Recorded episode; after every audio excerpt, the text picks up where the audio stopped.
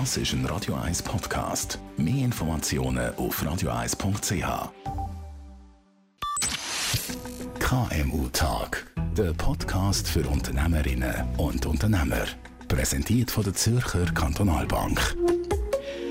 Heute geht es um die finanzielle Absicherung von Unternehmen. Ein wichtiges Thema, das man aber im hektischen Geschäftsalltag immer wieder ein vergisst oder sogar verdrängt. Darum greifen wir das Thema heute auf.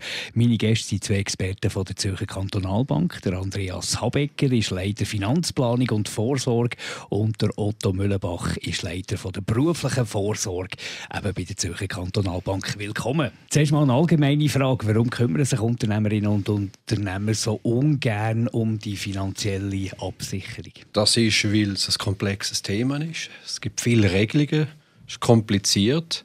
Man hat Angst, daran herzugehen und die Sachen anzuschauen. Die Komplexität ist wahrscheinlich der Hauptgrund dabei.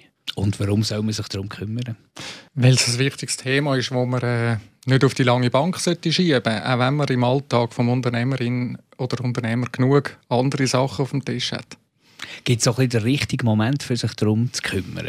Ist das schon in der Start-up-Phase wichtig oder kann das auch später einmal passieren? Absolut in der Start-up-Phase sehr wichtig. Ähm, gerade dort sind die Finanzen nicht gerade ja, wie Sand am Meer herum und umso mehr muss auch die Vorsorge geregelt sein. Otto Müllenbach, was ist Ihr Aufgabengebiet bei der Zürcher Kantonalbank? Ich verantworte den Bereich berufliche Vorsorge zusammen mit meinen 17 Mitarbeiter agiert man als ungebundener Versicherungsbroker für die Bereiche berufliche Vorsorge, Krankentaggeld und Unfallversicherung.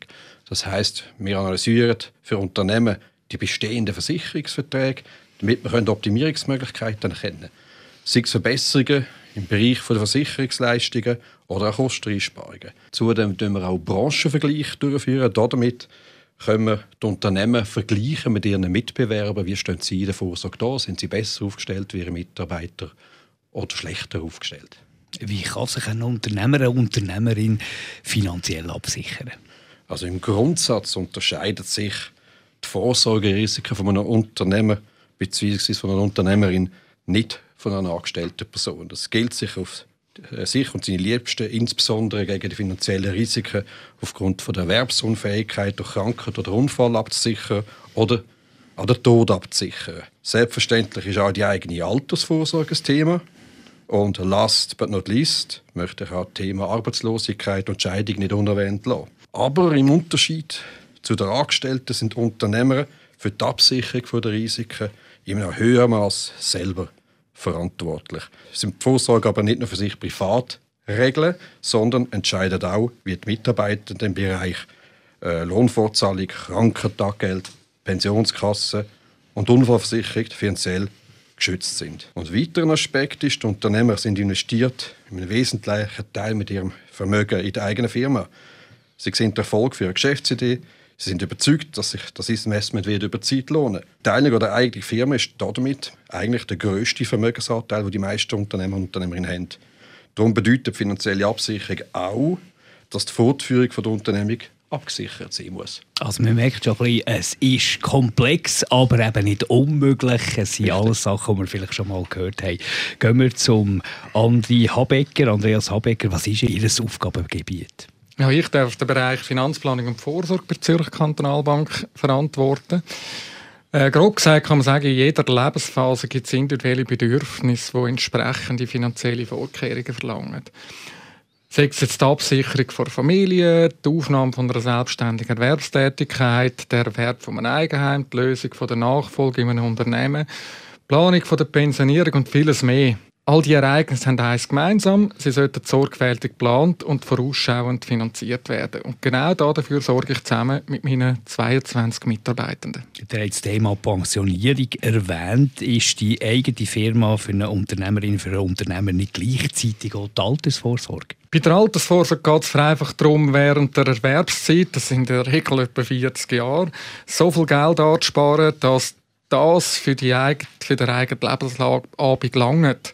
Jetzt insofern kann auch die eigene Firma der Altersvorsorge dienen. Vorausgesetzt ist, dass ich die Unternehmung bei meiner Erwerbsaufgabe auch zu einem guten Preis verkaufen kann.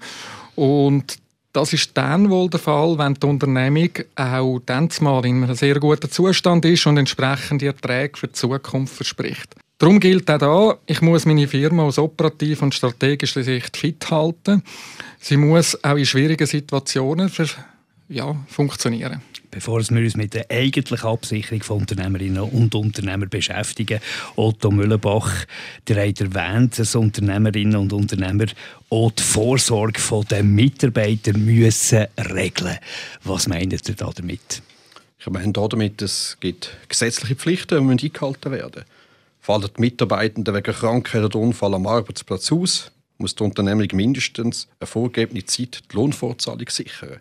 Um die Firma von grösseren finanziellen Erfolgen zu bewahren, kann sich die Unternehmung durch Abschluss zum Beispiel von einer Krankentaggeld- oder Unfallversicherung schützen. Weiter müssen Mitarbeitende über die AV und die IV sowie ab einem bestimmten Einkommen auch in einer Pensionskasse versichert werden. Bei der Wahl der Pensionskasse ist die Firma grundsätzlich frei. Auch bei der Ausgestaltung der Leistungen, die über das gesetzliches Minimum hinausgehen, können die Unternehmerinnen und Unternehmer selber entscheiden. Diesen Spielraum gilt es sinnvoll zu nutzen. Den Beizug von Fachspezialisten würde ich dort aber empfehlen. Das seid ihr unter anderem. Wie geht ihr bei so einer Ausgestaltung von Vorsorgelösungen für ein Unternehmen vor? Also zuerst werden mal die konkreten Vorsorgebedürfnisse von Unternehmer von der Unternehmerin analysiert und eruiert. Welche Leistungen in welcher Situation sollen fließen. Das macht das Team von Andi Abecker. Wir nehmen dann in unserem Bereich diese Vorgaben auf und analysieren die Bedürfnisse der Mitarbeitenden. Dann erarbeiten wir eine optimale Vorsorgelösung für das Unternehmen. Wir suchen dann, wenn wir das haben, äh, den Musterplan, das passende Produkt mit dem besten Preis-Leistungs-Verhältnis auf dem Markt. Das Zusammenspiel von Andi Habecker, Team und meinem Team ist dabei der Schlüssel zum Erfolg im Sinne von einer guten Lösung für unsere Kundinnen und Kunden. Andi Abecker, zurück zu der Absicherung von der Unternehmerin, vom Unternehmer selber. Gibt es da eigentlich einen Unterschied, welche Rechtsform das ich habe, äh, wie man die Vorsorge dann eben ausgestaltet? Es gibt Unterschied. Wird die Firma als Aktiengesellschaft oder als GmbH geführt, muss neben der ersten Säule, also sprich neben der AV und IV, zwingend auch ein Pensionskassenanschluss bestehen. Bei sogenannten selbstständig Erwerbenden, das sind äh, Firmen, die als Einzelunternehmung, Kollektiv- oder Kommanditgesellschaften geführt sind, ist der oder die Unternehmerin selber nur verpflichtet, Beiträge an die erste Säule, also die AV oder die IV, zu entrichten. Das gibt viel Freiheit für die Gestaltung der Vorsorge. Es besteht aber durchaus eine Gefahr, insbesondere die Altersvorsorge zu vernachlässigen und auf die lange Bank zu schieben. Die Leistungen der AV langen für den gewünschte Lebensstandard im Alter in der Regel nicht. Immer wieder höre ich in dem Zusammenhang von Selbstständigen, dass sie ja, ja im Hinblick auf den Ruhestand dann ihre Firma verkaufen können und, und eben wie bereits erwähnt, dass äh, die Firma die Altersvorsorge ist. Das ist aber längst nicht so, dass äh, ein Verkauf genug Erlös für die Finanzierung vom Ruhestand abwirft. Äh, man muss bedenken, es sind etwa gut 20 Jahre, wo man im Durchschnitt da finanzieren tut, äh, im Alter. Die Preise der eigenen Unternehmung werden auch gerne überschätzt und gerade kleinere Firmen mit wenig Kundinnen und Kunden haben eigentlich keinen eigentlichen Firmenwert, wenn der Inhaber oder die Inhaberin aussteigen tut. Darum sollte die Finanzierung vom Ruhestand unbedingt gesichert werden und äh, ja, das könnte selbstständig werden, Beispiel durch einen freiwilligen Anschluss an die Pensionskasse. Also wir merken, dass eine Firma weitergeht und das ist ja eigentlich auch der Sinn und die Definition von Unternehmen soll möglichst lang äh, fortbestehen. Das ist äh, wichtig für die finanzielle Absicherung. Wie kann die bestmöglich gesichert werden? Also ich würde da unterscheiden zwischen kurzfristigen, also primär einer operativen Sicherung und der langfristigen strategischen Fortführung der Unternehmung.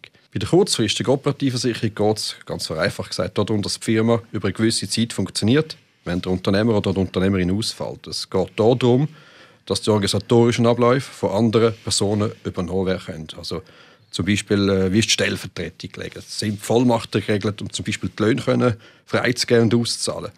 Wer in der Firma kann unterschreiben Wer hat Zugriff auf System und Passwörter? Welche Absprachen mit Abnehmer und Lieferanten sind zu machen? Dafür braucht es in der Regel einen Notfallplan. Dort ist geregelt, wer was zu tun hat und wo vor allem auch noch die entsprechenden Informationen zu finden sind. Und wenn wir jetzt auf die langfristige äh, strategische Sicherung schauen, Andreas Habecker, was ist da zu beachten? Ja, da geht es darum, wie das Unternehmen die Entscheid, die eben langfristig äh, anstehen, äh, getroffen werden können. Stellen Sie sich die Situation vor von einem Todesfall von einer Unternehmerin oder einem Unternehmer. Die Firma und damit auch die Führung geht dabei automatisch in die Hände der Erben. Das kann eine einzelne Person sein, können aber auch mehrere Personen sein, die bisher in keinster Weise mit deren Aufgabe vertraut sind und auch nicht über das entsprechende Fachwissen von der Branche oder von der Tätigkeit verfügen. Die Gefahr, dass da dabei Fehlentscheid mit fatalen Folgen für die Unternehmung und damit auch für den Marktwert dieser Firma getroffen werden, ist latent vorhanden. Weiter können einzelne Erben auch verlangen, dass sie für den Wert der Beteiligung ausgezahlt werden möchten.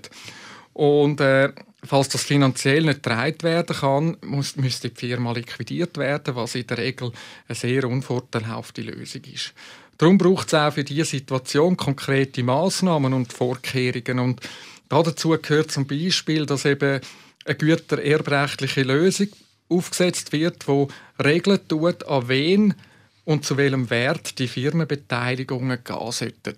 Otto Müllenbach, jetzt können sich ja so Bedürfnisse, Vorsorgebedürfnisse mit der Zeit ändern. Wie sollte eine Unternehmerin oder Unternehmer damit umgehen?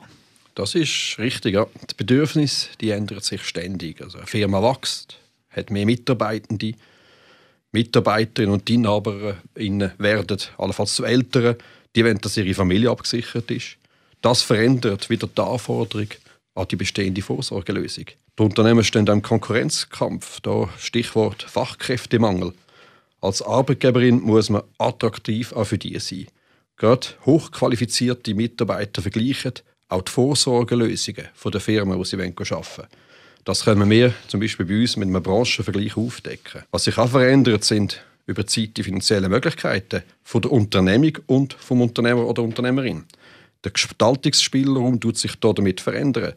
Darum ist es wichtig, regelmäßig die Vorsorgelösung auf den Fit für die veränderten Bedürfnisse überprüfen zu lassen. Wir begleiten dort Unternehmen. Im regelmäßigen Kontakt prüfen wir, wie sich die verändert haben, die Bedürfnisse.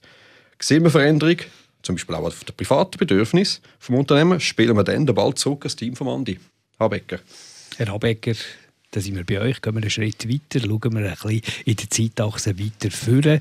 Wenn der Unternehmer, die Unternehmerin mal nicht mehr arbeiten will, das Unternehmen in äh, neue Hände weggeben oder verkaufen was ist denn dann? Ja, die Bilanz von der Unternehmung muss ja, für Schlusszeichen fit sein. Oder? Das heisst nichts anderes, als dass lediglich die Mittel drin enthalten sollten sein, die die Firma auch braucht, um die operative Aufgabe zu erledigen. Konkret müssen sogenannte nicht betriebsnotwendige Mittel, die durch angesammelte Gewinne entstanden sind, aus der Firma gebracht werden. Und das möglichst ähm, steueroptimiert. Dazu gehören zum Beispiel auch Immobilien, die für den Zweck der Firma nicht benötigt werden oder auch sonstige Vermögenswerte, die, die eigentlich im operativen Geschäft nicht gebraucht werden. Das, das ist das Ziel des Ganzen. Der Wert von dieser Unternehmung wird da dabei gesenkt und der Kaufpreis äh, wird mit dem auch reduziert und das macht die Firma dadurch erschwinglicher und der Kreis von der Käuferschaft wird eben auch grösser.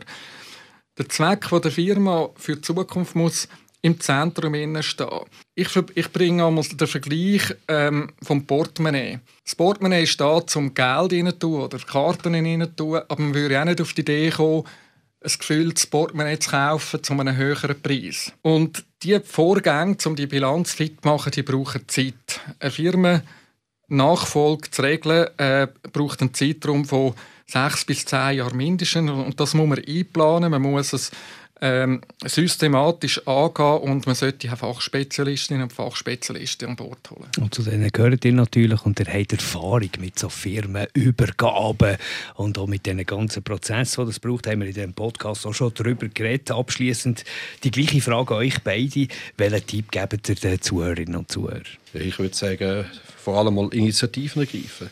Das Thema Vorsorge, privat wie unternehmerisch, einfach nicht auf die lange Bank schieben je mehr Zeit bleibt, umso früher man, an, umso früher man anfährt, umso größer sind dann hinten auch Gestaltungsmöglichkeiten, die man hat. Also ich empfehle, das Thema initiieren, mit dem Bankberater das ansprechen.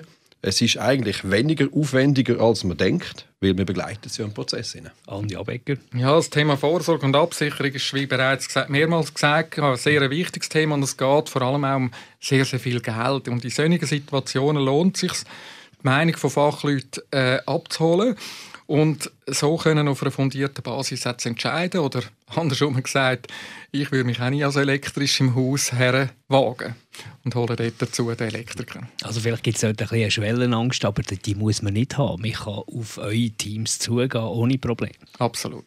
Danke ja. vielmals für den Besuch. Das war Otto Müllenbach und der Andreas Habecker von der Zürcher Kantonalbank. KMU Tag der Podcast für Unternehmerinnen und Unternehmer. Weitere Informationen gibt's auf zkb.ch/kmu.